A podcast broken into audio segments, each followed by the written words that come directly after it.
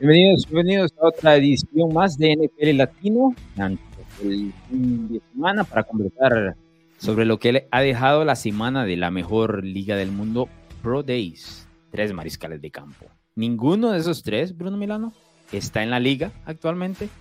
Dos de ellos van a estar definitivamente. El otro no estoy muy seguro. Hablo de CJ Stroud y Bryce Young como novatos y por supuesto Cam Newton que intentó lo suyo allá en Auburn y demás. Antes de empezar a comentar sobre la mejor liga del darle el pase a Bruno Milano, recordarles que estamos en Apuesta a la Casa, donde tenemos el mejor análisis los mejores pronósticos. Eh, ahí en Apuesta a la Casa tenemos una prueba gratuita de siete días. Usted aprovecha, apuesta con nosotros siete días en apuestalacasa.com. Así que vaya para allá también. Eh, quería darle como un espacio de agradecimiento a toda la gente que nos envió un mensaje que escucharon el podcast de la semana pasada, una hora y cuarenta. Les di indicación de que me enviaran ya sea un tweet o un mensaje a través de redes sociales. Me llegaron muchos.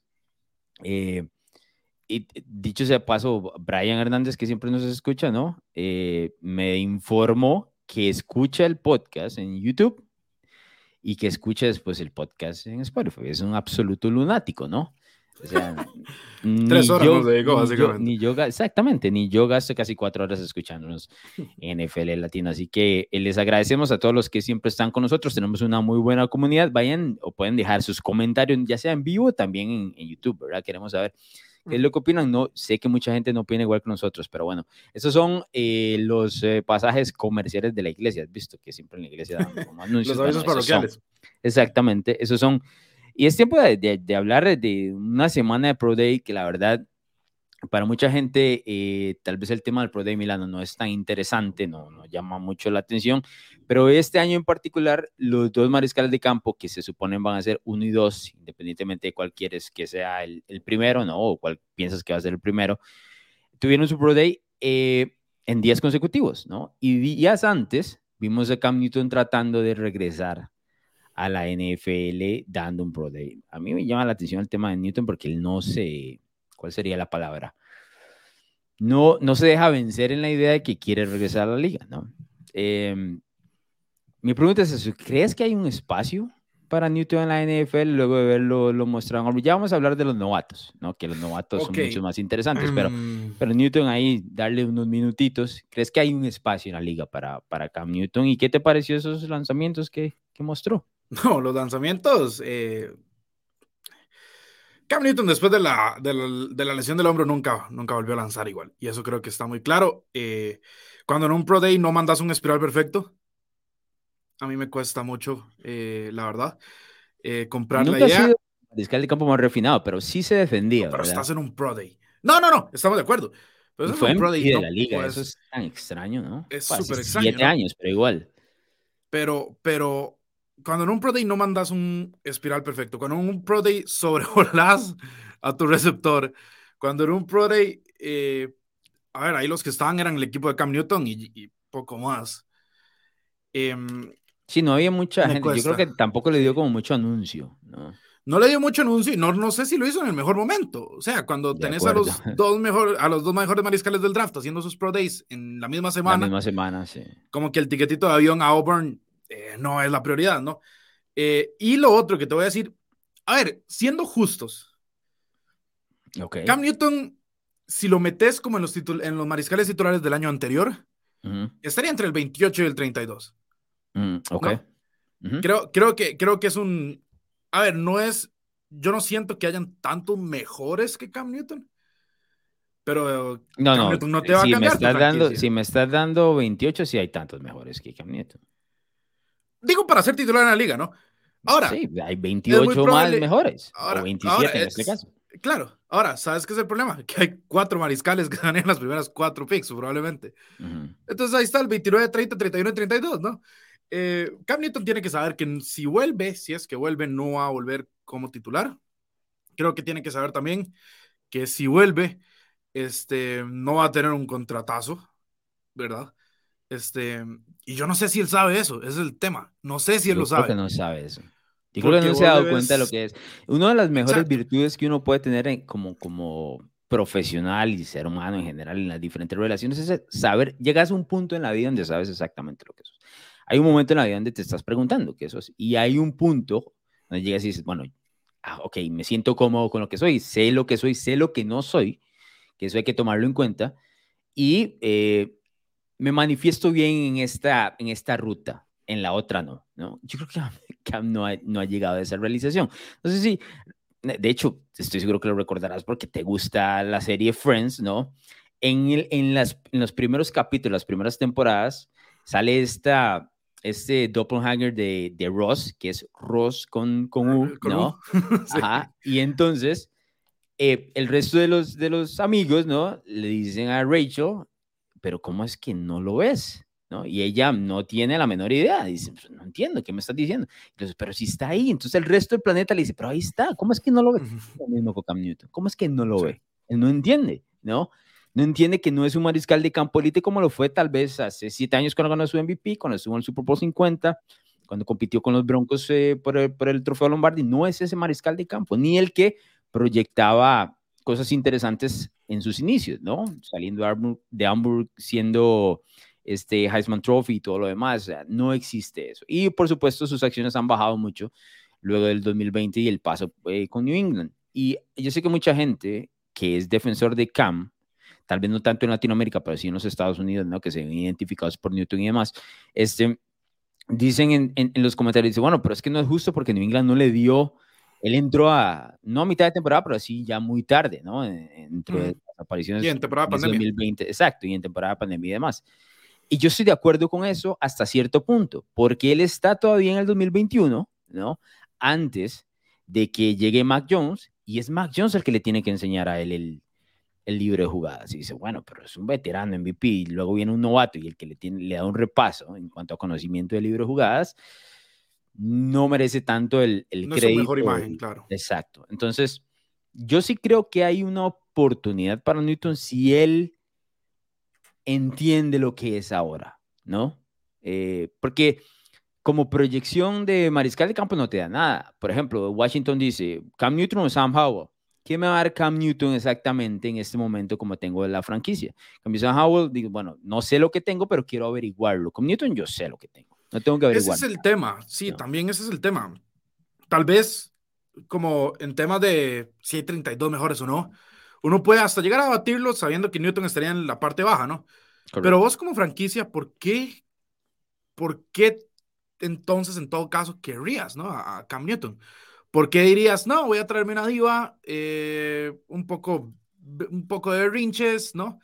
Este, muchos reflectores no precisamente positivos, que al final de cuentas no me va a hacer, hacer, ganar, porque no te va a hacer ganar. Y como franquicia tampoco es un proyecto, como, Yo no, como ah, con Sam Howell, ¿no? De acuerdo. O sea, ya, ya él es. Ya, ya, sí, ya es, ¿qué, eso ¿qué va a es lograr, lo que no? Newton es. Es lo que Newton Ujú. es. Yo no, a ver, a mí no me gusta tirar el término diva de arriba para abajo porque a veces se usa de manera muy floja, ¿no? Para mí Newton no es precisamente eso. Lo que tiene es que es, el, el carácter no es que sea pesado, es que trae muchas otras cosas a nivel de relaciones públicas que yo no estoy dispuesto a lidiar con eso, ¿no? Eh, y, y, hay que ser honestos. No voy a hablar por todo el mundo, pero hay cierta gente del que el tipo y sus, y sus posts en redes sociales y demás cae pesado, ¿no? Claro. Eh, su actitud cae pesado. Yo no hablo por el resto. A mí, la, particularmente, hay momentos donde digo, este tipo no está entendiendo nada. Y eso a veces me cae pesado. Eso no es un ataque a, a, eh, personal, por así decirlo, sino que él al final tiene que dar una proyección de imagen, ¿no? Eh, dices, bueno, no tengo una, en este caso, es como cuando estás pidiendo un trabajo en cualquier otra, cualquier otra empresa, ¿no? Tienes que proyectar una imagen de que eres lo mejor para esa empresa en esa posición. Y yo no creo que Newton lo haya dado. En algún momento, esa, todos estos eh, posteos de redes sociales y, es, y esta imagen que ha eh, desenvuelto en general, no dañaba porque el, el, nivel futbolístico de él era superior, pero ya sí. no lo es. Entonces, eso le va restando. Eh, repito, Una de las... Que, dime. Sí, perdón, no, Alonso, y, y, es algo que tal vez como para confirmar lo que, lo que vos decías, vos hiciste la, la, la comparación con, con, la serie Friends, ¿no? Ajá. ¿Te acuerdas cuando, cuando los dos somos fans del Milan? ¿Te acuerdas cuando Oliver Giroud firma por el Milan? Correcto. Que vos no estabas muy convencido. De Ajá. hecho, es la única apuesta hamburguesa que te he ganado, eh, como 1 y 6. Pero, Pero, te acuerdas lo que yo te dije. No siento, en paréntesis, yo no siento que la perdí porque benefició a mi equipo, pero está bien. Eh, era un win-win para, sí, en tu caso, ¿no? Este, eh, y te acuerdo que, no sé si te acuerdas lo que yo te dije, porque a veces no me pones atención, aunque deberías, porque el esquema de Bruno es una cosa de locos, pero bueno. Eh, yo, yo te dije que a mí me gustan esos jugadores que saben sus limitaciones, entonces las evitan. Y, y, al contrario, saben sus fortalezas y entonces las aprovechan, ¿no? Claro. O sea, una cosa sería, en este caso, ¿no? Giroud es un 9 de, pivotear y cabecear y estar en el área, eso es lo que él hace. Vos no lo ves encarando, vos no lo ves eh, corriéndote al espacio, un tipo sabe que eso no es lo de él. Sí. Cam Newton no ha entendido cuáles son sus limitantes y cuáles son sus fortalezas, creo yo. A día de hoy eh, todavía no lo sabe. Y es un problema cuando ya tienes 32 años. Sí, es lo que te digo del tema de que llegas a un punto en la vida donde te sentís cómodo con lo que sos, Exacto. te sentís cómodo con lo que no sos. Eh, y yo creo que Newton no ha entendido, a veces también eh, parte mucho con la gente que te rodeas, ¿no? Eso es muy gente, gente, que te dice que sí eres el mejor todo el tiempo, te está engañando, brother. Te está engañando. Y aquí Newton no tiene, imagínate la cantidad de gente que le puede estar diciendo, perteneces a la NFL, eres mejores que muchos de estos 30 que están ahí, que, que fue parte de las declaraciones que él dio, ¿no? Al inicio de, y también es como las da, ¿no? Una cosa es decir. Es que es lo que te digo que, cae pesado, ¿no? Sí, o sea, una cosa es decir, eh, hay 32 puestos en la liga y yo quiero ser uno de esos y creo que tengo la manera de ser uno de esos. Otra cosa totalmente diferente es decir, no hay 32 blip mejores que yo, ¿no? O sea, Nosotros inmediatamente... es que es otra cosa, eh, trae, trae, connotaciones muy, muy negativas. Como te digo, eso valía la pena cuando el tipo estaba en el tope de su nivel, ¿no? Lo aguantabas, eh, lo pones en un balance y dices, bueno, pero es que me da mucho a nivel deportivo, pero no tanto ahora que, eh, que no está en, su nivel máximo. No sé si tenés ahí algunos eh, videos, Milano, del, del Pro Camp, podríamos verlos, porque nosotros posteamos uno en NFL Latino particularmente, donde él falla al receptor, está completamente solo. Eso era, y tengo que ser honesto, eso es porque usualmente ese tipo de, de, de posteos eh, son más graciosos, ¿no? Que es lo que, para que lo que sirven las redes sociales. Luego sí tuvo unos pases bastante importantes, largos. A mí me llamó la atención de que en algunas de las rutas el, el wide receiver que estaba haciendo lo suyo tuvo que detenerse para esperar el, el pase, ¿no? Sí. ¿Qué es lo que pasa en el Pro Day? Que esto también lo vamos a ver con CJ Stroud y Bryson. Lo que los entrenadores o la gente, los scouts que están ahí, particularmente están viendo cómo sale el balón, qué tan disparado sale el balón de su brazo para ver si todavía existe. Todos los otros intangibles no se pueden evaluar en ahí, ni tampoco muchas de las cosas, obviamente no replican lo más mínimo, ¿no? Este, no replican lo más mínimo lo que es un escenario de, de, de, de partido, ¿no? De juego. Claro. Pero particularmente ponelo ahí, Bruno, si lo puedes, eh, si lo tenés por ahí. Sí. Porque yo no, o sea, si no, obviamente hay mucho más interés en el tema de, de, de, los novatos, ¿no? Bueno, ahí sí se ve bastante gente, pero tiene que, particularmente no me parece que haya mucha gente de la, de la por lo menos entrenadores en jefe, yo no. ¿Ves ese pase? Es más, voy a repetirlo un poco. ¿Ves ese pase? Eh, mira la espiral. Estás absolutamente solo. Sos un quarterback veterano en la liga.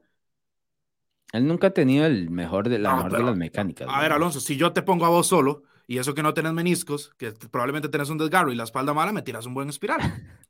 ¿No? Tengo que ir haciendo lista de todas las lesiones, pero sí. Sí, eh, es un problema. Imagínate que esto lo tuvo que cubrir ESPN porque la NFL como tal no quiso.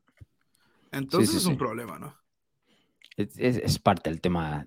que a mí, digamos, cuando hay, em, yo sé que tal vez mucha gente se cansa y dice, bueno, son 15, llevan 15 minutos hablando de Cam pero es, para mí particularmente son, son temas interesantes porque hay una desconexión completa de lo que él cree que es y lo que la NFL le dice que es. Y a veces es muy difícil de aceptar, ¿no? Y hemos llegado hasta ese punto. Tengo algunos comentarios, Milano. Este, dice Soro que si puede ser backup en Chicago, eh, Cam Newton. ¿Qué decís? Sí, backup puede ser en bastantes equipos. En, muchos equipos. El problema es que él no entiende. ¿no? Esa palabra no le cabe. Es, es, lo mismo que mencionaste cuando él dijo no hay 32 este, jugadores o mariscal de campo mejor, MFers, sí, mejores que yo en ese, en ese caso. Christian dice que regrese a mis pads de New England, no creo que sea bienvenido, la verdad. Además de que es un sistema muy distinto el de él y Mac Jones, y está Billy Zappi también, que es mucho más comparable a Mac Jones. Y además recuerda que cuando él se fue, ¿te acuerdas las entrevistas que dio? Y... Sí, bueno, él hizo, tiene un podcast, creo, hizo un podcast con su padre ahí en medio de, un, de, un, campo y mencionó algunas cosas sobre el tema Mac Jones. Mac Jones procedió a dar una muy buena temporada de novato, ¿no? La del año pasado no tanto, pero ya sabemos lo que rodeaba a New England en, ese momento. Raúl dice que cama los Jets. No, no, ¿qué decís? No, no, no, no, no, no, Ahorita, ahorita solo hay un veterano que acepto y que, y que venga ya porque ya estoy nervioso, la verdad. Eh, dice Alan, eh, Alan Obed, dice, poco a poco se suma la posibilidad del rumor de que los Chiefs recluten a Hopkins o a OBJ. Y sí, muchos picks de draft, pero ocupan un buen wide receiver uno. Alan no está convencido de que le alcance a los Chiefs sin wide receiver uno. Ocupan, pues, ganaron Super Bowl, en, Super, wide receiver uno.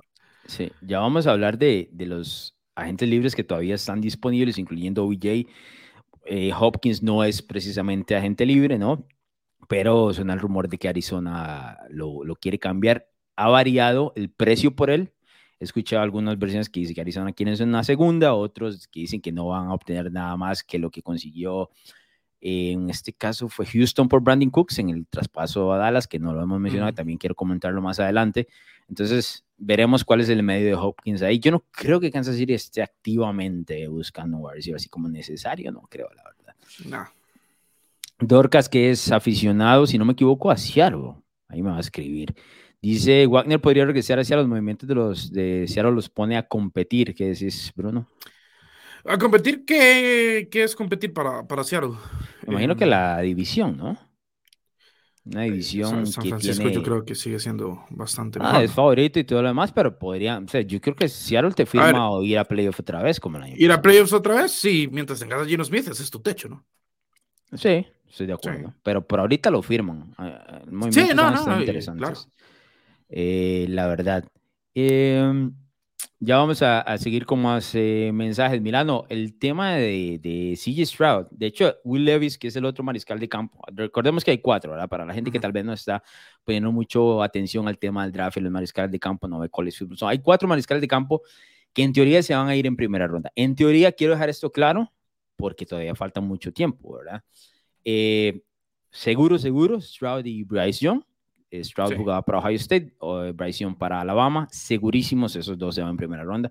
Y luego vienen un poco más de signos de preguntas sobre Anthony Richardson, que está en Florida, que hace su Pro Day la próxima semana, y Will Levis, que está haciendo el Pro Day precisamente ahorita, eh, y él estuvo en Kentucky, ¿no?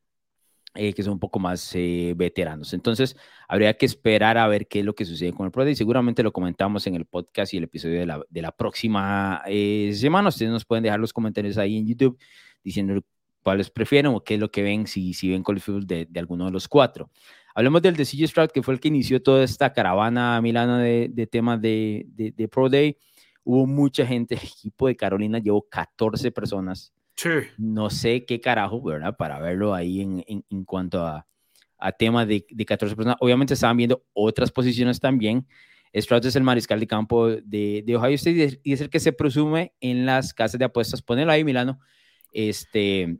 Recontra favorito después del Pro Day, dicho Ajá, exactamente. Eh, dale, dale unos, unos segundos, no tanto porque después eh, YouTube nos banea, ¿verdad? Y el, el tema es el más alto de todos, es el, el, el, que se nota como, bueno, Anthony Richardson es bastante grande, pero digamos, es el que a, nivel complejo se ve como el mariscal de campo más hecho para la NFL. Eh, como el que más listo está. Exacto. A ver, Bryce Jones, si Bryce Jones tuviera, y quiero dejar esto claro, si Bryce Jones tuviera el, el tamaño de CJ Stroud y el peso y todo lo demás, sería el número uno a nivel general. Pero hay, hay, hay temas cuestionables en cuanto a su, en cuanto a, a, su peso, su tamaño y todo lo demás. Pero bueno, volviendo al tema de CJ Stroud. No sé si viste eh, este video que andaba en redes sociales de Josh McCown, que es el entrenador de mariscal de campo en Carolina. Y McCown es conocido por jugar baloncesto, ¿no? Probablemente ellos dos, y aquí estoy asumiendo directamente, hablaron algo antes del, del Pro Day sobre jugar baloncesto, ¿no? Como para retarse de ese uno a uno, lo que llamamos como el pick-up game, que usualmente eh, se hacen en, en, las, en las duelas o canchas de, de, baloncesto. Y saliendo del Pro Day, McCown le dice a Stroud, no, buscamos un, un, campo cuando estés en Carolina, ¿no? Y ahí se encendieron todas las redes sociales. No, que los Panthers van a agarrar a Stroud, todo lo demás. McCown como un, a mí me parece como un novato en esas situaciones, porque usualmente los equipos no hablan nada, ¿no? Menos cuando tienen tanto micrófono, ¿verdad? Por supuesto. Eh, y todo el mundo poniendo atención al, al, al, que se proyecta ser el mariscal de campo número uno. Me llamó la atención esa parte. Previo a eso, yo pensaría que los Panthers iban por, por CJ Stroud. Claramente las apuestas nos están diciendo que ese es el movimiento. Que decir algo. Dime. Apenas empezamos a grabar, saqué las líneas de apuestas y CJ Stroud está en menos 250. Llevamos 20 mm. minutos de grabación y ya están menos 300. Es decir, ese precio sigue aumentando. Acordate que em, lo comenté yo aquí en, en, un podcast anteriormente.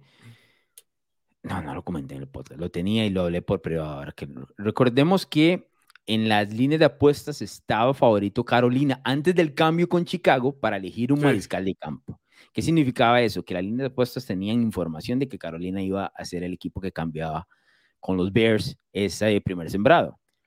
Esto es lo mismo, ¿no? Es por la misma línea. O sea, la información dice que Stroud debería ser el, el mariscal de campo que los Panthers terminen eligiendo dentro de sus datos ahí en el Pro Day, ¿no?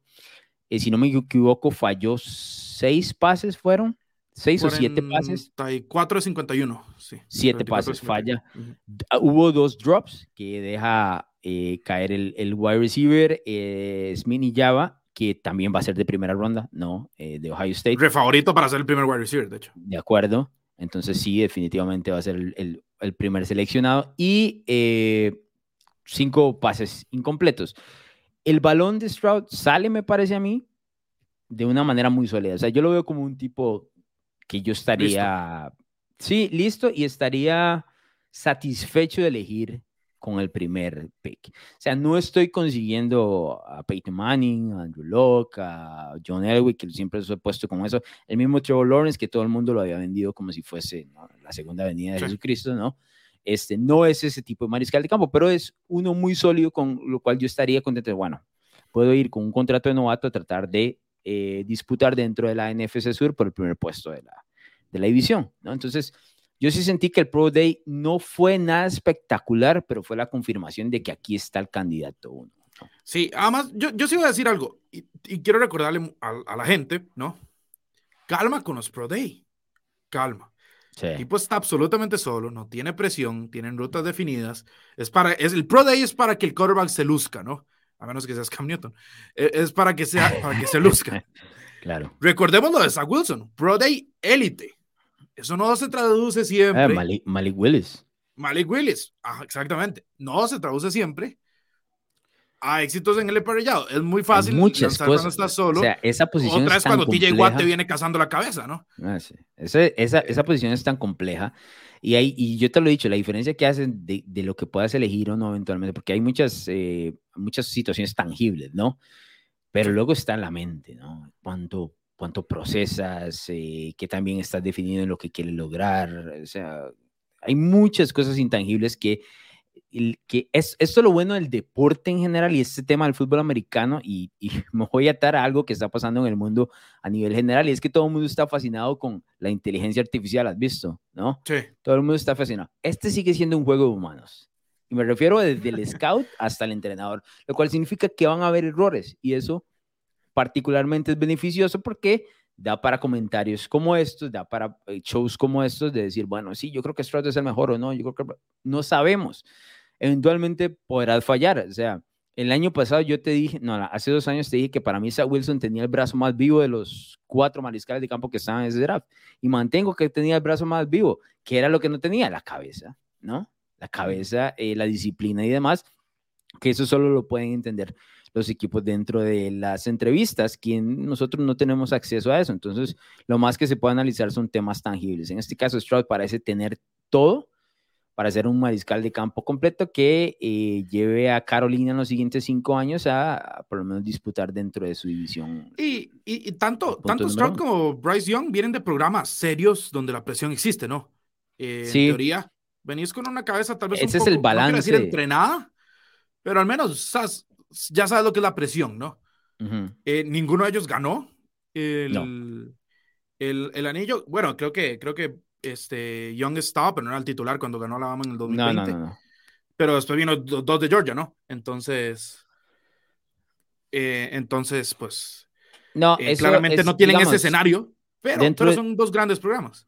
tampoco es que se traduce el hecho de que porque no ganaste no significa que no puedes ganar en el siguiente nivel, ¿no? No, claro. Es, o sea, todo el mundo quisiera, y yo lo, he escrito en Twitter y demás, todo el mundo quisiera la trayectoria o por lo menos encontrarse a Joe Burrow, que es particularmente el libro de texto lo que elegís en un mariscal de campo 1, ¿no? El tipo que reventó todos los récords en su año anterior a llegar a la NFL em, y que luego de que lo eliges número uno es particularmente el profesional que estabas buscando y, te da todo este ánimo. Eso sin que Burrow haya ganado un, un Super Bowl. Ya llegó a uno, pero no lo ha ganado.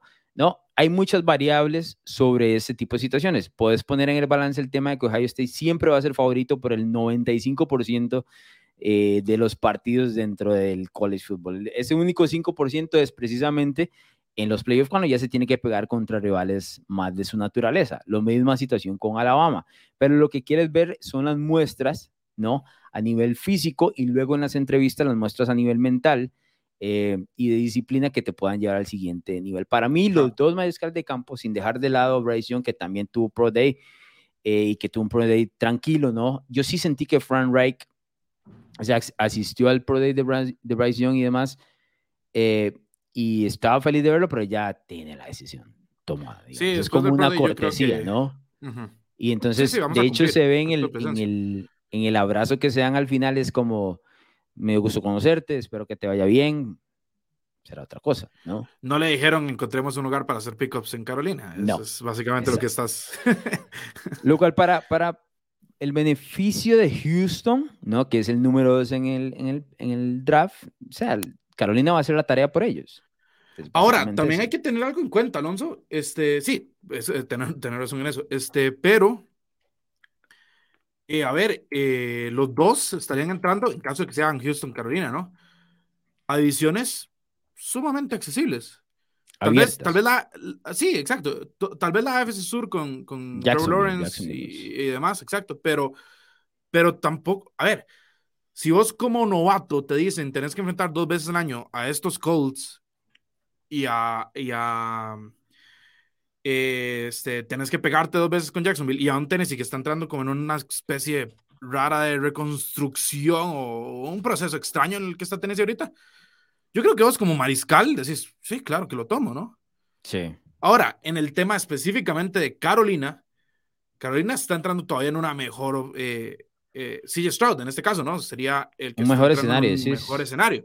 No solo porque el resto de la división está eh, también como en una reconstrucción, pero no tan acelerada como la de Carolina, sino porque Carolina se ha movido y te está dando eh, armas, ¿no? Te está dando Miles Sanders, te está dando a Hayden Hurst, este, te está dando Adam Thielen, está la Vizca Chenault, que es como una mini navaja suiza, ¿no? Entonces, cuando, cuando, te, cuando no entras solo a la guerra, ¿me entendés?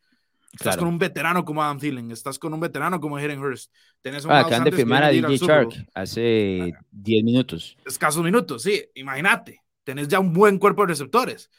Y vas a ir contra Tampa Bay, que la defensa de Tampa Bay ha sufrido bajas. Sí. Y no era muy buena. En, Viene Baker. secundaria. sí, exacto. Eh, tenés que ir contra Atlanta. Está en un espacio similar al tuyo, pero no va a quinta marcha. No, Carolina, y para mí Carolina se ha reforzado lo suficiente como para decir, ok, voy a ir a competir y me puedo llevar a esta división sin cierto al mariscal de campo correcto y tengo el entrenador en jefe que lo va a llevar de la mano, ¿no? Le damos el beneficio de la duda a Frank Reich, más allá de que en Indianapolis el tema del mariscal de campo fue un problema, ¿no? Hay que dejarlo claro, o sea, yo defiendo mucho a Frank Reich, pero hubo muchos problemas en el tema del mariscal de campo, entonces eso no podemos dejarlo eh, de lado. Yo, o sea, estoy de acuerdo con, contigo. Es más, creo que Houston ha hecho las cosas similares. La única diferencia es que existe en Jacksonville, que el año pasado fue a playoff, y del otro lado no existe nadie, ¿no? Ah, sí. Porque los otros están echando paso para atrás en teoría. Bueno, y New Orleans que se mantiene siempre como en el medio, que no es, no es mucho. Pero a mí particularmente los dos mariscales de campo, o sea, yo me sentí, la verdad te, te voy a ser honesto, bro. Siendo Carolina o Houston, cualquiera de los dos, yo me sentiría satisfecho con los dos mariscales de campo. Entiendo el problema de Bryson, lo tengo clarísimo. O sea, el tipo es muy pequeño, para lo que usualmente vemos en la NFL. Más allá del tema de la altura, que eso te trae un complejo distinto, ¿no? Porque, o sea, tenés que draftear una línea ofensiva que le permita a él hacer diferentes situaciones, ¿no? Exacto, él tiene que hacer diferentes situaciones con la línea ofensiva. Mm, ya hemos visto mariscal de campo de esta, de esta magnitud, como el caso obviamente de Drew Brees, Doug Flurry cuando mucho, mucho tiempo atrás, Kyler Murray. Bryce Young tiene particularidades a pesar de su tamaño, que lo hace un mariscal de campo muy interesante. Para mí el tipo es sumamente inteligente. Navega la bolsa protección y no, no quiero exagerar en lo que voy a decir, pero tiene habilidades de manejar la bolsa protección como tres tipos en particular. Una mezcla de estos tres tipos. Como Joe Burrow, como Tom Brady y como Ben Roethlisberger ese pasito hacia adelante, pasito hacia atrás que hace que el otro siga. Y a los lados. Roethlisberger lo hacía también a los lados. Se sale a los lados y, lanza. Y el tipo es, em, tiene una puntería fantástica, una inteligencia fantástica. Obviamente fue entrenado por Nick Saban, todo lo demás. El problema, además del tamaño, ¿no? Y vuelvo a decir que no quiero exagerarme con los movimientos de, lo que lo que quiero decir es que él se siente cómodo dentro de la bolsa de protección. Sí, sí, o sea, hay una guerra alrededor que era lo, lo, más una de las cosas más fascinantes que nunca se hablaba de Tom Brady. O sea, estaba una guerra campal a su alrededor y el tipo era como si estuviera en la playa, ¿no? Enfocado en lo que tenía que hacer. Bryce Young tiene eso, además de que se mueve muy bien, ¿no? Hacia los lados y no se vuelve loco porque muchos mariscales de campo ven la presión y salen corriendo y, es, y adelantan la jugada uno a veces hasta dos segundos, ¿no? Sin que se pueda desarrollar y de ahí a partir vienen los errores. Para mí, Brian no va a tener ese problema. El problema es el siguiente, Milano. Para mí, por el peso, ya no el tamaño, el peso de él, que de hecho no se pesó en el Pro Day, porque dicen que se comió todas las carnes posibles en el Scouting Combine, tomó agua y agua y agua para pesar más arriba de 190 libras, que dicho sea paso, ningún mariscal de campo menor a eso ha tenido eh, éxito en la NFL, si lo golpean, este puede ser el caso. No por el tema de las conmociones, pero sí por la fragilidad de su cuerpo. Si lo golpean, podríamos estar viendo una situación similar a la de Tua. Un tipo eh, maleable, eh, que siempre está lesionado, que se pierde varios juegos y demás, y que no sea confiable en este caso. Si nada de eso pasa, es decir, si no recibe un golpe de eso, el tipo para mí va a ser un muy buen mariscal de campo. Sí, estoy aquí yendo, Alonso, el, el, último pesaje que tuvo a nivel colegial, ¿no? 194 libras. Buscate el del Combine. Yo creo que el del Combine fue más, si no me equivoco. Anduvo arriba de las 200, pero así tallado. Porque sí fue una. ¿Cuál sería la palabra? Una indicación que le dieron no solo su agente, sino la, la gente 214 de, Alabama. libras. Sí, pásese de 210. Ahora, si eso es de agua, estás inflado nada más, ¿verdad? Ese es el problema. No, por eso es que se dice que él no se pesó en el Pro Day, ¿no? Porque es uno de los detalles que los equipos están buscando. O sea, el equipo te pide en el Pro Day, el equipo que te va a elegir o el que pensás que te va a elegir, prácticamente llega y tiene un menú y te dice, quiero que lances aquí, quiero que lances acá, quiero este pase, quiero esta ruta, quiero, quiero esto que fue lo que hizo Carolina con CJ Stroud. Le dio un menú y dice, quiero verte haciendo todo esto. En el caso de Bryce Young con Houston es exactamente lo mismo, pero añádele que necesito pesarte, ¿no? Añádele que necesito que saltes, añádele que necesito medirte. Todo ese tipo de cosas eh, son las que piden los equipos porque es donde van a invertir esta millonada de dinero y la cara a la franquicia a futuro. Bryce Young nada más se negó a pesarse. No estoy diciendo que haya hecho mal, estoy diciendo que da campo a especulaciones. Completamente. O sea, sí. Ahora, si yo soy Bryce Young, y no, no, no quiero, porque voy a compararlo en este caso con un, con un muy grande del deporte, ¿no? Pero Michael Jordan, después de los Pistons, dijo, yo aquí subo peso porque subo peso. Claro. Y lo sube bien, claro, ¿no? Bryce Young ahorita tiene aquí a septiembre para estar en un peso más competitivo. No llega, no llega no va a llegar, pero al menos para, pero al menos tienes que ah, tiene que, tiene que meterle mucho, tiene que meterle músculo y todo lo demás. Hay un detalle. O sea, Jordan se enfrentaba a los Pistons cuatro veces al año, ¿no? En ah, temporada regular y una. Pues, ok, Bryce Jones se va a enfrentar a los Pistons y más, cuatro veces más. Los, todos, los, todos, los días, todos los días de semana, sí. Pero, pero sí. Imagínate Jeffrey Simmons persiguiendo a, si lo eligiera a Houston, ¿no? Jeffrey Simmons de los Titans persiguiendo Jeffrey a Simmons podría aplastar a Bryce Young y no se vería a Bryce Young abajo, digamos. Pero, a ver, Russell Wilson, bien que mal, logró mantener un cuerpo o ha logrado mantener no, un cuerpo. No, pero Wilson era. Que lo ha tenido más pochotón, ¿no? Sí, pero lo ha tenido sano. Ha músculo. Es más, la lesión de Russell Wilson ni siquiera fue por el cuerpo, fue una mano, ¿no? Entonces. No, eh, pero Hay una diferencia enorme. Por eso es que, por eso es, que es muy difícil. Pero Bristo todavía era, o sea, si notas, tenía sus músculos y demás. Pero ese es, el este cuerpo que tiene que aspirar Bryce Young. De acuerdo, es que este tipo, o sea, Bryce Young es más tirando. Es que, es como un jugador de baloncesto, digamos. Es un jugador de baloncesto, no es un jugador de fútbol americano, él. Por lo menos en, su. Físicamente, cuando vos ves correr a Kyler Murray, vos decís, ah, si lo pegan, ¿verdad? No, pero Milano, Murray tiene, o sea, el caparazón de Murray es otra cosa. Es otra cosa. O sea, son fuertes. Ellos, ellos vienen hechos para fútbol americano. Em, no estoy diciendo que Bryce no pueda soportar o crecer en músculo y todo lo demás. Es la situación en la que está ahora, ¿no? Ahora, en este momento, genera esas dudas. Si no tuviera esas dudas, te digo, para mí el tipo sería Vos me dijiste, ¿no? Si, si, pesara unas 30 libras más y, y, y, midiera unos 8 centímetros más, eso. Tiene todo. Para mí tiene todo. Em, de hecho, algo que vos decías que, que, es muy importante, ¿no? Es el tema de esa, de estar calmado mientras la guerra campal ocurre. Por ejemplo, y vuelvo a lo mismo, Zach Wilson en BYU sería fantástico. Porque no había una guerra campal al lado de él. Correcto. En la NFL hay una guerra campal y ya sabes lo que va a hacer, ¿no? Una intercepción cuando, roll out a la, cuando hace un rollout a la derecha. Ese es. Ese es. Hay un video, bueno, sí. Le con recomiendo que vayan. perdón, con Bryce creo que es el de los pocos casos donde las intangibles no son tanto la duda, sino como la tangible del físico. Eso no pasa usualmente. Y usualmente es al revés, exacto. Exacto. Eso no pasa, la verdad en cuanto a mediciones así. Él tiene todo lo demás, me parece a mí. Hay un video, bueno, está el partido del año pasado, si no me equivoco, que Alabama juega contra Texas. Estuvo mucha presión Bryce Young y resolvió. Hay, hay jugadas donde resuelve de una manera fantástica. El tema no es que el tipo no pueda jugar en la NFL por los golpes que va a recibir, es porque posiblemente uno de los goles, la, una la, la proposición de un golpe mal pegado, es mucho más complicado que lo que pueda recibir o absorber jugadores de mucho más tamaño, ¿no? Dentro de la NFL. Es esa, es la proposición de un posible golpe. No quiero decir fatal, porque fatal significa la muerte, ¿no? Y aquí no estamos hablando de eso. Pero ah, pues fatal para su carrera, digamos, o para las aspiraciones de la franquicia, eso es.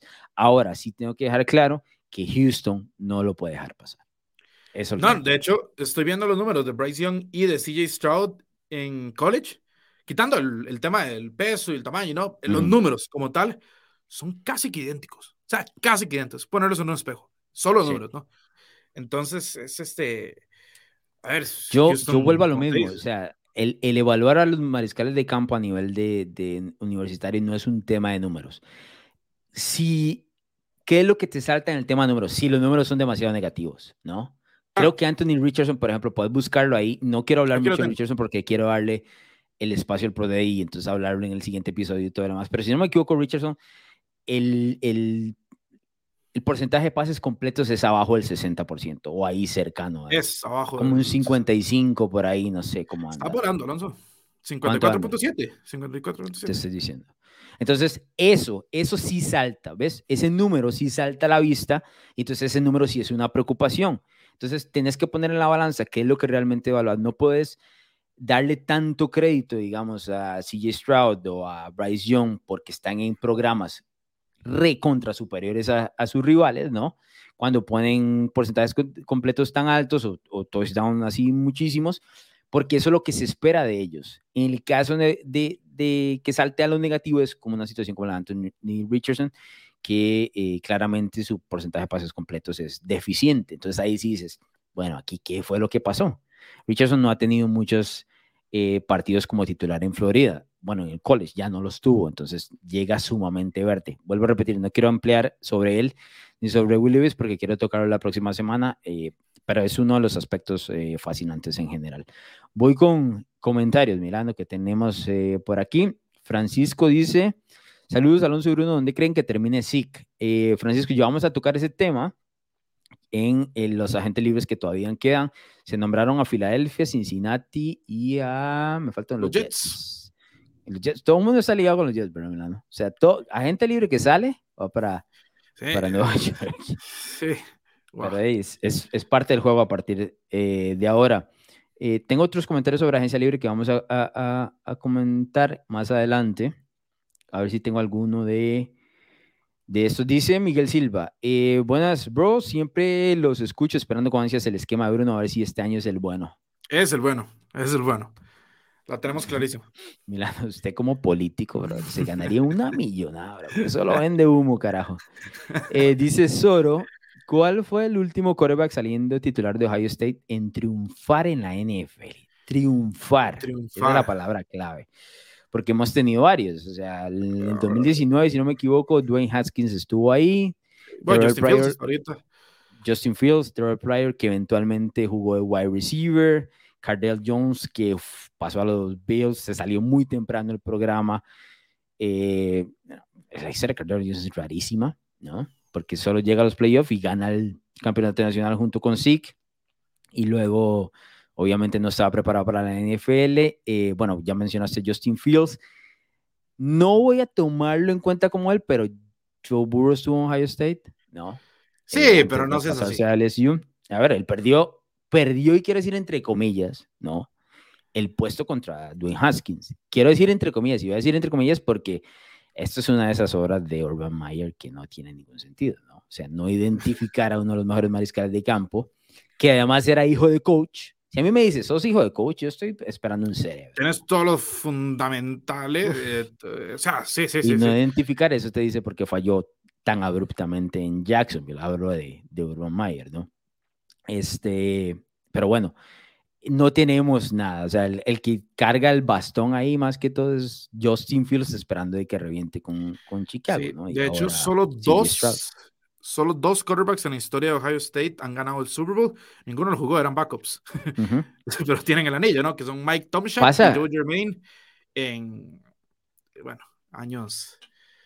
Hace muchos años, hace muchos sí, pasa lo mismo con el programa de Alabama, que no tiene usualmente mariscal de campo, porque tienen todo lo demás, ¿verdad? Tienen todo lo demás. El año, bueno, el año pasado, Jalen Hurts llegó hasta, hasta el Super Bowl pasó por Oklahoma, ¿no? Dentro de su, dentro de su desarrollo, eso hay que dejarlo claro. Y con Lincoln Riley dice Brian Hernández, dice lo de Bryce, yo me preocupa por una simple razón.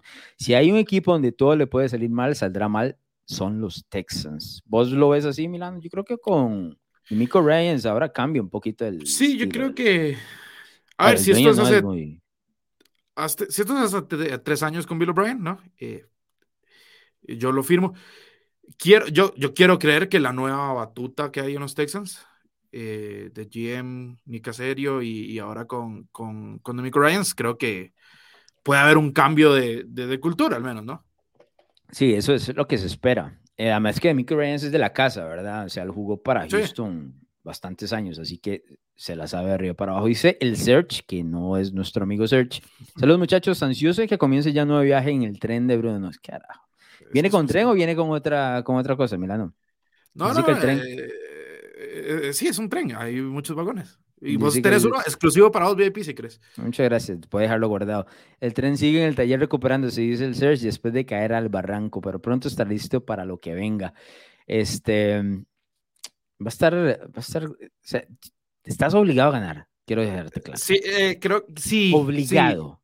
Obligado. No sé si obligado, pero. Estás obligado a ganar. o sea, en el momento en que te diste cuenta que no ibas a ganar el año pasado, que fue muy temprano, tengo que decir. y que te di chance y todo lo demás para el tema de la batalla de predicciones. Empezaste a decir que el próximo año era el bueno. Ha llegado el próximo año, mira. Estamos a unos meses de que llega. Quiero que te prepares bien y hagas. Eh, creo que, estoy, creo que estoy listo. El único tema es que dije que iba a ser antes de la divisional y tal vez ahí me apresuré un poco. Pero al final de cuentas, eh, la victoria es lo que, es lo que, es lo que la gente recuerda, ¿no? Yo voy a estar, voy a estar, este, apoyándote. No te voy a dar tregua, pero voy a estar apoyándote. La verdad es que es beneficioso para el, para el programa que, pues, meta las manos, por lo menos, ¿no? Mínimo. Y bueno. Mínimo. Eh, antes de pasar al resto de los agentes libres, eh, recordarles que estamos con Apuesta a la Casa, apuestalacasa.com. Ahí tenemos el mejor análisis, los mejores picks de las apuestas deportivas. Apueste con nosotros en apuestalacasa.com. Tenemos prueba gratuita de siete días.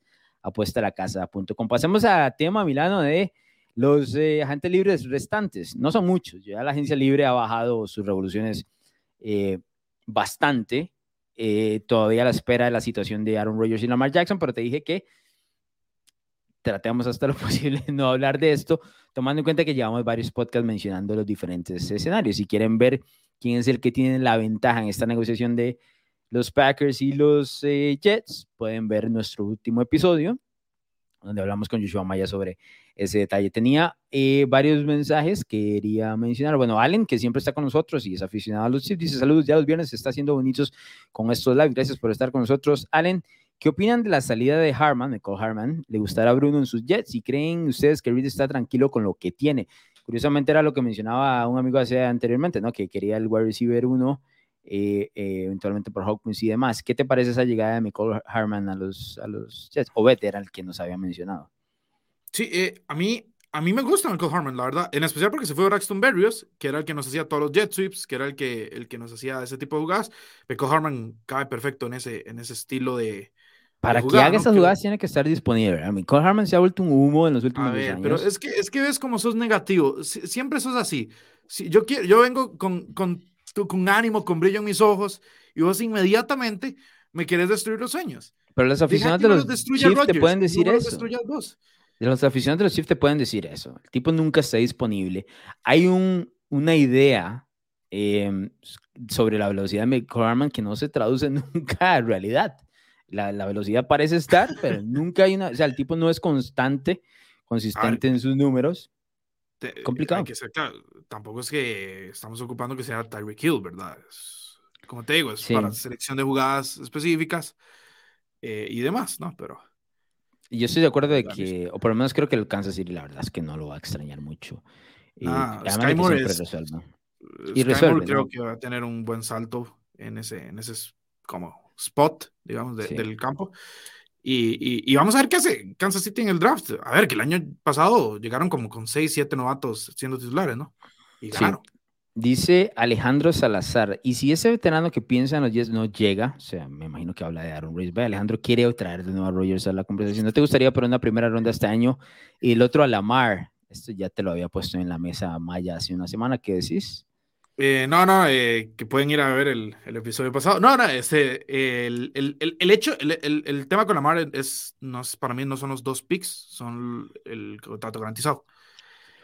Sí, no me, bueno, he escuchado versiones esta semana, por lo menos han salido en, en cuanto a los chismes, ¿verdad? Que siempre hay en, dentro de la NFL, que Lamar está como desistiendo de la idea del contrato garantizado. Y bueno, si nadie se lo está ofreciendo. Exacto. Yo creo que Lamar pensó que en el momento en que se iba a hacer agente libre, le iban a llover las ofertas. Yo creo que él pensó que Baltimore le iba a dar lo que él quería. Y luego progresivamente llegó a esta conclusión que estás diciendo, ¿no? Y ahora ha llegado a la conclusión de que nadie se lo va a dar, ¿no? Porque solo Cleveland ha dado ese tipo de contrato. Bueno, Minnesota se lo dio a Kirk Cousins, pero fue un, algo muy pequeño, ¿no? Fueron unos tres años y un contrato mucho más pequeño de lo, no, no, sobrepasó los 200 millones como en el caso de Cleveland con, con Deshaun Watson. Y demás, este, ante esa proposición de que Lamar está entendiendo, ¿no? De que no le van a dar contrato garantizado, ahí sí yo, o sea, ahí ya sí saltaría, ¿no? Siendo otras franquicias. Indianapolis, Atlanta. Es que yo creo que eso es lo que muchas franquicias por eso han puesto el freno, ¿no? Una vez les quitas eso, ya ellos no tienen por qué porque así, no, no, ya no. O sea, estás hablando de, uno, de un quarterback MVP hace un par de años. Sí. 45-16 como titular, ¿no? Eh, o sea, sí, estoy de acuerdo. Pero quítate, quítate el freno ese del contrato garantizado. Al fin de cuentas, eh, equipo va a tener, ¿no? Hay que ver nada más dónde. El problema, el problema de Lamar fue estar en una franquicia como Baltimore, que no se iba a apresurar a darle un contrato. Baltimore ¿crees que si hubiese sido otra franquicia, una franquicia más de las que conocemos en la burbuja de, los, de las franquicias que toman decisiones tontas? Tontas. Él en los Jets, en los Browns, en los Texans, es más, en 30% de las franquicias ya tendría el contrato garantizado. Claro, claro. ¿Baltimore? Eh, no. No, Baltimore no. Baltimore es una de las franquicias más inteligentes. Maximus Power, dice Mirano. Fuera los cuatro grandes en el, en el draft, los quarterbacks. ¿Qué más hay? El siguiente en la lista es Hayden Hooker, que es el mariscal de campo de Tennessee, eh, que es una mariscal de campo relativamente estatua con posibilidades de salir.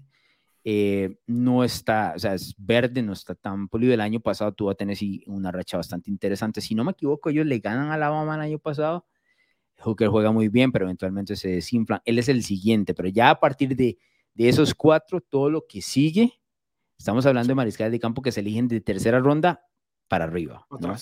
De hecho, si ve, la línea de apuestas, ¿no? CJ Stroud está menos 300, Bryce Young más 225, Anthony Richardson más 750, Will eh, Levis, eh, más 3500, que ya es un poco grande, pero de ahí más 15000. ¿Quién sigue? Ese es el salto, ¿no? Dígame los tres que siguen. Hendon Hooker, Ajá, ¿qué Hendon Hooker, Clayton Toon y Aiden O'Connell. Sí. Eso, que son de, de tercera, son de tercera ronda para arriba, o sea, ya ahí sí, son como proyectos, ¿no? Y todavía después está Stetson Bennett en más 30 mil. Sí, pues Stetson Bennett tiene como 37 años, bro, es que es el problema. Sí, es una espiral fantástica. Exacto, tiene una espiral fantástica. Si lo ves, tiene una espiral bellísima. Pero tiene como 37 años, ah, no tiene 37 años, pero es viejo. Ah, búscale ahí cuánto tiene, porque para darle el dato claro a la gente y es pequeñito, ¿no? O sea, tiene todas las negativas en su contra. Stetson Bennett tiene 25 años ya. Sí. O sea, Vive un 80. Eh, es, tiene una espiral fantástica. A mí, o sea, si está ahí en la sexta ronda, yo la agarro. Sí, ya cuando tenés el valor ahí, es más el talento lo que buscas que alguien que llegue inmediatamente. Pero no puedes, o sea, nunca va a ser un tipo que, que vayas a valorar en estos, en estos eh, Pro Days y demás, ¿no? Eh, tengo más comentarios, dice por aquí, que no han tenido Miguel. Eh, ¿Quién cree que sea mejor para New England, Judy o Hopkins, Milano? No, a ver, si me estás diciendo que cuál wide receiver es mejor, eh, de Andrew Hopkins le da vueltas a Judy. Ahora, ¿qué pasa? Las rutas, de Judy son muy bonitas y, New England siempre ha sido un equipo que, que agradece rutas precisas, ¿no? Ah, DeAndre Hopkins no tiene las mejores rutas que digamos, pero con esas manos. No pues, tienen separación nunca, pero todas las baja. Nota que siempre tiene tres encima. Porque no tiene ¿Sabes quién era así en su, en su gran temporada? Michael Thomas era así. Sí. Todas, todas siempre tenía las manos de en la cara. Le decían slant boy, ¿no? Porque siempre solo era slant y Drew lo donde tenía que ser. Pero en fin, ahora hay un detalle que no podemos dejar de ver. O sea, sería malísimo. En England está Bill O'Brien. Bill O'Brien fue el que mandó a Andrew Hopkins a Arizona, allá. Uh, sí, cierto. no, hay que, cerrar, hay que cerrar esa puerta. No creo que Andrew Hopkins quiera. Estoy de acuerdo, estoy de acuerdo. Entonces se ve más complicado. Yo creo que Judy sería una opción más real. Eh, no creo que por lo que está pidiendo Denver, la verdad. No, Denver está pidiendo una locura. Muy honesto. Aunque Sean Payton y Bill Belichick tienen una buena relación de respeto, ¿no? Entonces, tal vez, tal vez. Pero, pero Hopkins yo estaría sorprendido, la verdad, que vuelva a manos de, de Bill O'Brien. Eh, César Bermúdez dice, saludos señores, hagamos de estos live de viernes costumbre. Se va a hacer costumbre, aquí vamos a estar, por lo menos en el off-season, conversando, siempre pasa algo en la NFL, entonces la idea es que cerremos la semana con estas conversaciones, ¿no? Y que ustedes se hagan presente. La verdad es que la semana pasada grabamos en la tarde porque teníamos a Yoshua Maya, pero usualmente van a ser como a esta hora, entonces para que le pongan ahí la campanita en YouTube se hagan presentes, dejen sus comentarios y puedan compartir con nosotros. Eh, conversando de la NFL, esto es lo que hacemos aquí, la verdad. O sea, el, el, el chatear con ustedes y, y, tener un poquito de información sobre lo que tiene la mejor liga del mundo. Carlos Certucci dice, hola, saludos desde México. ¿Cuál es el panorama de Denver? Acá en México tenemos muchos podcasts. La verdad es que creo que el de ustedes es el mejor y combinan análisis con comentarios relajados. Qué detalle, Carlos. O sea, lo definiste como es. La idea es el eh, comentario relajado, ¿no? El viernes de comentario relajado. Aquí estoy yo en sandalias y demás, o sea, todo tranquilo. No, eso sí listo. Eso sí está siempre, yo siempre estoy en sandalias. Yo trabajo en sí, sandalias. Y, y, tenemos que trabajar en eso, porque ya, ya no. vives en Limón, ya no estás en la costa, estamos en la gran área metropolitana. ¿Y qué voy a ponerme? ¿Pantalón largo para estar aquí en mi casa? Por favor. No, unas mediecitas. Eh... Milano. El, próximo viernes voy a traer unas mediecitas para que sos, veas. Sos de medias y sandalias, no puedo creerlo. O sea, que no, no, yo no soy de sandalias, no uso sandalias. Ahorita estoy en medias y tenis no existe tal cosa. Yo estoy relajado en mi casa un viernes y así es como se escuchan los podcasts, relajados en la casa. En fin, lo que mencionaba, ¿cuál es el panorama que le ves a Denver con Sean Payton y Russell Wilson? En un gran paso hacia adelante. Digo gran, no significa que, que, vayan a ganar nada, ¿no? Digo gran porque lo del año pasado fue muy, muy, muy, muy malo. Eh, para atrás no hay mucho espacio. Exacto. Y Sean Payton, no, Sean Payton creo que si eran capaz eh, de tomar a un tipo como eh, como, pues, eh, como Russell Wilson y eh, devolverle cierta confianza, ¿no? Y, y ponerlo a jugar, es, es, es Sean Payton. Y el resto del equipo no es malo, o sea, a ver, el año pasado, siento yo También estuvieron muy lesionados. Ellos estuvieron muy lesionados. Algo que no se menciona. Obviamente no se menciona porque estaba toda la broma de tener a Hackett y Russell Wilson, ¿no? Pero, pero sí es un equipo que sufrió muchas lesiones el año pasado. Sí, sí. O sea, yo sí creo que van a pelear para esta vez en serio para estar en playoffs. Ahora, Estoy de acuerdo. una vez en playoffs ya es otra cosa, ¿no? Es otro Hagamos este ejercicio rápido, porque no, no quería pasarme una hora, pero la verdad es que con los comentarios y demás se da. Pero igual, hagamos este ejercicio rápido. En la AFC, siempre hablamos de los mariscales de campo, esto sí, hacemos el rankings y demás. Coaches, ¿quién está por encima de Sean Payton? Andy, Reid está bien, estamos de acuerdo, ¿no? Obviamente Andy Reid con Patrick Mahomes, ¿no? Que eso no podemos dejarlo de lado. ¿Quién más tenemos ahí que sea de Porque Sean Payton siempre estuvo en la nacional. Dentro de la división es el número dos, eso está claro. Por encima de McDaniels y por encima de eh, Brandon Staley, que son los que están claro. superior. Sean Payton. Vamos al, al, norte. John Harbaugh, Mike Tomlin, eh, Kevin Stefanski y Zach Taylor. Para mí el superior a, Kevin Stefanski y Zach Taylor. Sí. Fácil. Zach Taylor. Sí. Mike Tomlin o... A ver, yo sé, y, no, no, no, no, te voy a batir eso, pero, pero eh, empecemos a darle un poquito de más respeto a Zach Taylor, ¿no? Eh, sí, sí, está bien, estoy de acuerdo. Ahora, claramente Sean Payton saca. Con John Harbaugh y con Mike Tomlin Por lo menos el, el, en, el, en el respeto de que no, no, ha, no se ha entrometido en el crecimiento de Joe Burrow, ¿no? exacto, exacto. Se ha permitido que Joe Burrow lo cargue, está bien, no hay eh, problema. sí, las cosas como son. Sí, sí, las cosas como son, sí, sí, pero este, bueno, a ver, que, que Stefanski fue un coach del año, ¿no? En su primer eh, año de coach. Está bien. Es más, si quieres verlo así como por currículum, la AFC Norte tiene los mejores cuatro de la liga, ¿no? Campeones de Super Bowl, han ido a Super Bowl, coach del año. Eh, entre Harbaugh y Tomlin y Peyton. Es difícil. Quítate la camiseta de. Harbaugh y, Tomlin, Harbaugh y Tomlin son de corte defensivo, Peyton es de corte ofensivo. A Harbaugh no tanto de corte defensivo, pero es como a la mitad, es un, es un sí, bueno, es el, sí. Yo creo que Sean Payton es mejor que los dos. Ok. Sí, pero no diría, como dijiste, fácil, así como fácil. Ah, ok, está bien. Creo que los dos coaches también son capaces de en un domingo sorprender a, Sean Payton. Ok, uh, sí, estoy de acuerdo. Igual tengo a Payton arriba. ¿eh? no me gusta cuando coincidimos, la verdad. Quería que, quería que nos peleamos un ratito, pero no quisiste. AFC sabes que yo este. amo a, a, a, Mike Tomlin, pero la AFC este, no, sí, eh, lo tengo por encima de McDermott, lo tengo por encima de McDaniel, lo tengo por encima de Sala.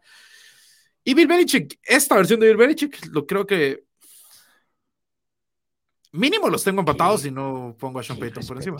Qué respetuoso. Vos tenés a Belichick todavía por encima de Sean Payton. este, este Bill Belichick. este Bill Belichick. Sí, sí, sí. O sea, yo entiendo que. El de Matt Patricia, que puso Matt Patricia y todo Sí, sí, sí, lo tengo claro. No puedo. Yo los puedo tener en la misma mesa. Ah, sí, está bien. A ver, pero ellos le sirven la comida a Belichick, ¿verdad? Históricamente sí, sí, sí. Solo se sienta y le tienen que servir el plato. No, no, históricamente sí, claro, por supuesto. Ahora, ¿vos crees que este año Sean Payton dejaría que le sirvieran, que dejaría, ¿no? o él se ofrecería a servirle la comida a Bill Belichick, o lo ve como un platito. Seis, hay cinco anillos de diferencia ahí, por supuesto. No, no, pero este año, este año, yo creo que Sean Payton dice, no, tiene mejor equipo Estuve afuera un año, vengo hambriento, y si Belichick es el que me, el, el tipo que me puedo comer para, para no sentir, alimentar mi ego, me lo como inmediatamente. No, no, no. No, no, o sea, Denver tiene mejor equipo. Pero bueno, y la FC Sur, creo que él es superior a los cuatro que hay en la FC Sur. Eh, sí. no, es superior a los cuatro. sí, sí. Doug Peterson es bastante bueno, pero creo que Sean Payton es una versión mejorada de Doug Peterson. Mm, y, y Rabel es bueno, pero, pero no, Sean Payton, Sean Payton, Sean Payton es muy bueno. ¿Por qué hice este ejercicio rápido? Para decirle a Carlos, que fue el que nos mandó el mensaje, que deberías estar bastante emocionado con lo que tienes el primer paso es un mariscal de campo, que podrías cuestionar si lo tiene o no con Russell Wilson y demás, pero luego lo que sigue, ¿no? En este caso es que tenés el entrenador en jefe ideal y aquí tenemos eh, en esa eh, situación. Dice, em, ah, bueno, Máximo dice que si habrá podcast del draft o mock draft. Del draft, sí, mock draft no hacemos acá regularmente, así que eh, por ahí. Tengo que ser honesto. He hecho dos mock drafts en toda mi carrera desde que soy periodista. Es de los ejercicios que más me han obstinado, honestamente. No, a mí no, para mí no presenta valor, la verdad. O sea, no presenta valor como escritor, no presenta valor como alguien que haga podcast, como entretenimiento. no presenta valor porque muchos de los mock drafts que lees en general es gente copiándole a otra gente, ¿no? Y no tiene, además de eso, ningún tipo de, beneficio en general porque los botas, o sea, terminan en la basura al final. Entonces, eso es. Pero tengo aquí otro mensaje, decía otro mensaje para ver. Bueno, solo decía que qué pasó con los Bengals y soltar a sus, a sus tackles, a sus tackles creo que era, o a sus, bueno, perdieron sus safety, ya lo hablamos la semana pasada, y ahora Jonah Hill que quiere salir de ahí, ¿verdad? Porque habían firmado a, Orlando Brown. Orlando Brown en general. Bueno, eh, Milano, un wide receiver, un running back más, un wide receiver más, alguien de agente libre que quieras ver en algún lugar. El tema sí que ya lo, este nos, habíamos, nos habíamos mencionado. ¿Qué tenés por ahí? Voy, dame un segundo porque me está sonando el teléfono, el carajo. Entonces, seguí hablando, ya vengo ya. Ah, perfecto. Creo que, a ver, vamos, mientras, mientras vuelve Alonso, voy a, voy a repasar uno de los nombres, de los nombres más pesados, ¿no? Eh, agentes libres que quedan están eh, Elliott, Odell Beckham Jr., está Bobby Wagner, que parece que puede volver a Seattle, está Jaravion Clowney, Yannick Ngakwe, ya en sector defensivo. Teníamos a DJ Shark apuntado, pero empezamos a grabar y lo contrataron. Nada que hacer. Este, Marcus Peters sigue agente libre. Hay veteranos como Calais Campbell, Leonard Floyd, Melvin Ingram, Frank, Frank Clark. Muchos, muchos de los, de los eh, nombres pesados, pesados eh, de, de, agencia libre están ya en el costado defensivo. Ofensivamente te diría que, que Odell y, y Zeke. Y yo había puesto a DJ Shark, pero empezamos a grabar y lo contrataron, ¿no? Entonces, ¿Te gustaría Odell en Nueva York o no? Por supuesto. si es la versión de Odell que estuvo en los Rams, claro que sí. Bueno, no sabemos si es esa versión. Odell otra vez. Y bueno, sí, bueno. Pero, pero sí, sí, sí me gustaría. Además de que tenés a Garrett Wilson. Yo creo que Garrett Wilson es un wide receiver uno. Entonces, no es como que le tenés que encomendar la vida entera a Odell. No. sí, completamente. Bueno, eh, cerremos el, podcast, Milán, porque está pasando de todo aquí en mi casa, la verdad. O sea, no sé qué está sucediendo. La, la alarma del incendio que hace esta zona? ¿De la nada? Sí, solo esa falta, pero hay un mayhem aquí terrible. Entonces, recordarle a la gente, apuestalacasa.com, ¿no? Para todos los picks, eh, análisis y demás. Prueba gratuita de 7 días en apuestalacasa.com.